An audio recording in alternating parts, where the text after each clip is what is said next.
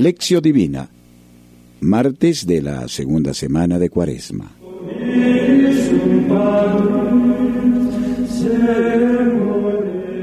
Lección.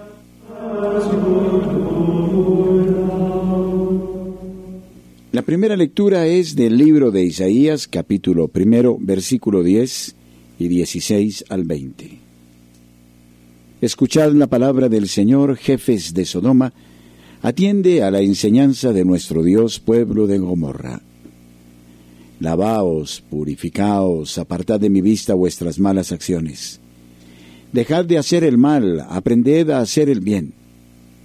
Buscad el derecho, proteged al oprimido, socorred al huérfano, defended a la viuda. Luego venid, discutamos, dice el Señor. Aunque vuestros pecados sean como escarlata, blanquearán como la nieve. Aunque sean rojos como púrpura, quedarán como la lana. Si obedecéis y hacéis el bien, comeréis los frutos de la tierra. Si os resistís y sois rebeldes, os devorará la espada. Lo ha dicho el Señor. Palabra de Dios. Te alabamos, Señor.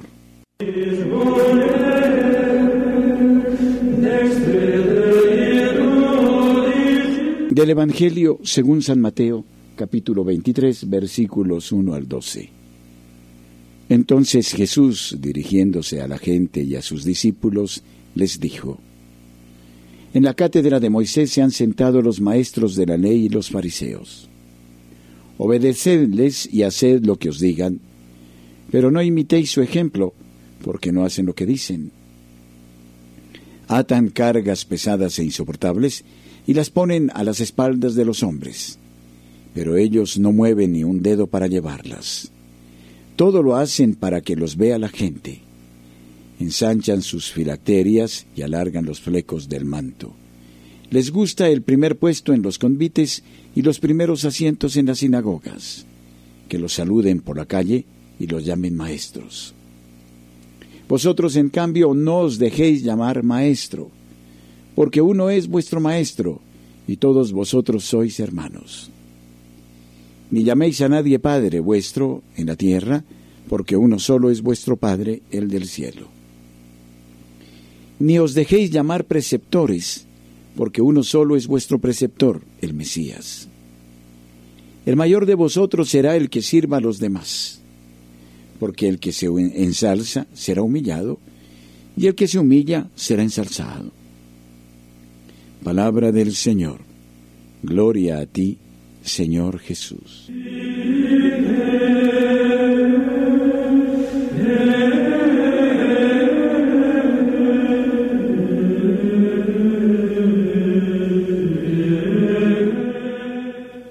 Meditación.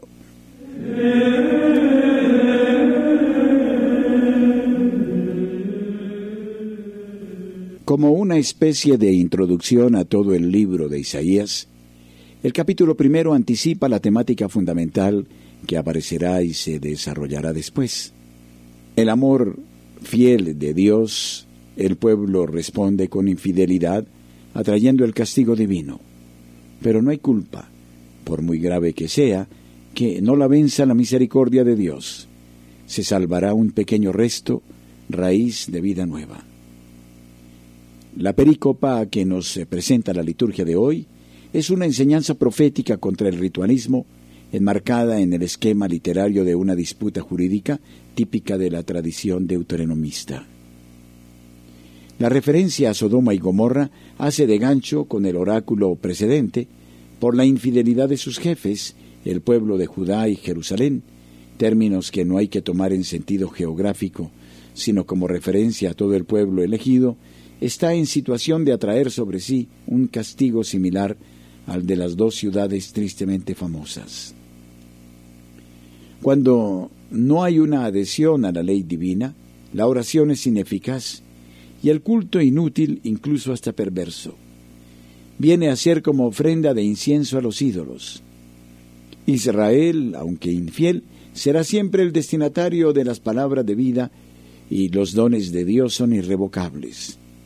Los dos imperativos que aparecen en solo dos versículos indican la urgencia de un cambio para acoger el perdón que ofrece el Señor. Todavía puede el pueblo optar por la bendición o por la maldición.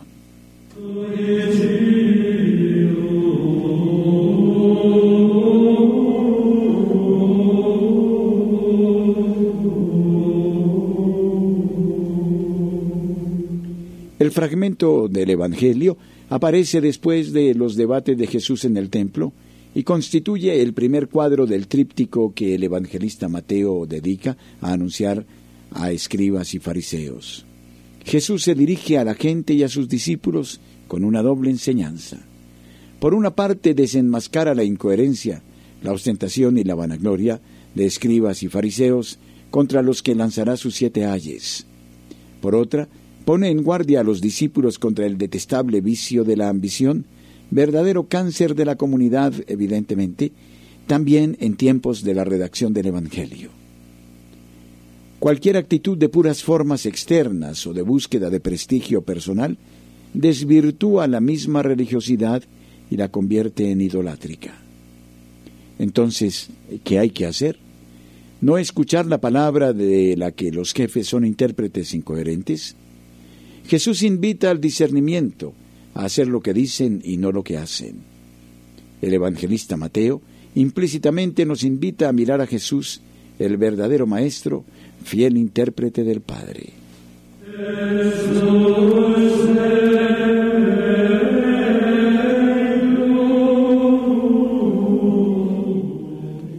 Horacio.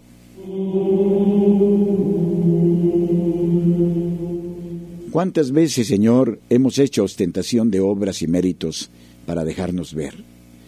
Y no precisamente por tus ojos que ven el corazón, sino para ser admirados por los hombres. ¿Cuántas veces hemos buscado la estima y la gloria? Ten piedad de nosotros, Señor, por todas las veces que la palabra de vida de la que nos mostramos maestros deja insensible nuestra conducta. Tú, único Maestro del hombre, nos das el ejemplo más preclaro haciéndote siervo.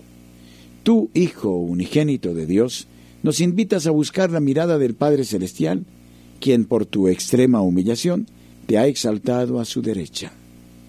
Lávanos en la sangre de tu sacrificio, purifícanos de toda malicia y vanidad. Haznos discípulos dóciles, abiertos a la escucha, prontos en el buen obrar, humildes y transparentes en la vida de cada día. Amén. Amén.